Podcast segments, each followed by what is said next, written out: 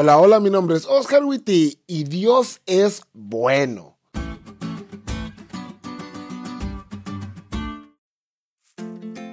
El año pasado me tocó conocer a una persona que me contó cómo Dios lo había encontrado.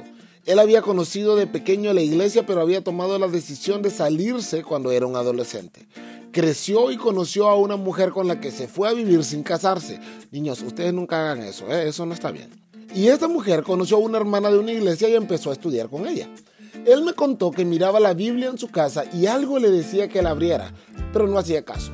Y aunque su pareja lo invitó e invitó al estudio, él nunca accedió. Un día él perdió el trabajo y tuvieron que mudarse de la ciudad donde vivían a Tijuana, que fue donde yo los conocí.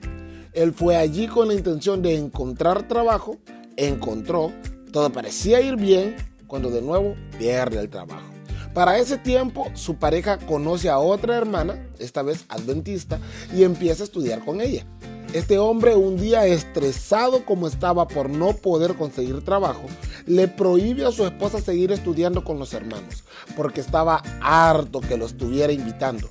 Él sigue sin conseguir trabajo y a los pocos días su esposa cae enferma. Empieza a gastar mucho dinero en medicinas y consultas y a los tres meses de que ella está enferma, a él se le acaba todo el dinero. Él me dijo que estaba desesperado y creía que su esposa se iba a morir. Y ella, allí donde estaba, le dice que busque a Dios y que oren. Pero él le dice que Dios no existe. Porque si existiera, ellos no estarían pasando por eso. Se sale de la casa y se va a ver qué podía hacer para conseguir dinero. Y sale a caminar. Entonces le dice a Dios que si él le ayuda a conseguir los medicamentos de su esposa y la sana, entonces iba a creer en él. Si no, no.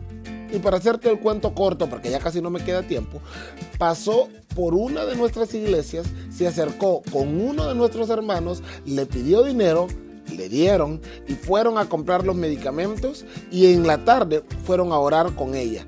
Y esa misma semana, después de casi cuatro meses de no pararse de la cama, esa mujer se paró, con el tiempo se casaron y él ahora es miembro de nuestra iglesia podemos decir, wow, qué genial lo que Dios hizo en la vida de ella. Pero más allá de eso, yo veo qué Dios tan misericordioso, todo lo que tuvo que hacer para salvarlo a él. Ese es el modo operandi de Dios. Lleva salvando gente desde tiempos inmemoriales y el caso de Nabucodonosor que estudiamos esta semana no es la excepción. Dios le dio oportunidad tras oportunidad a Nabucodonosor para salvarse. Y aunque podemos ver que permitir que él estuviera con las bestias es algo radical, Dios por salvarte está dispuesto a hacer lo que sea. Más allá de que todo te salga bien en la tierra, el plan de Dios es que todo te salga bien, pero en el cielo. Él anhela que todos seamos salvos. Y la historia de la persona que conocí el año pasado, la de Nabucodonosor, y estoy seguro que la tuya propia, son poderosos ejemplos de esta gran verdad.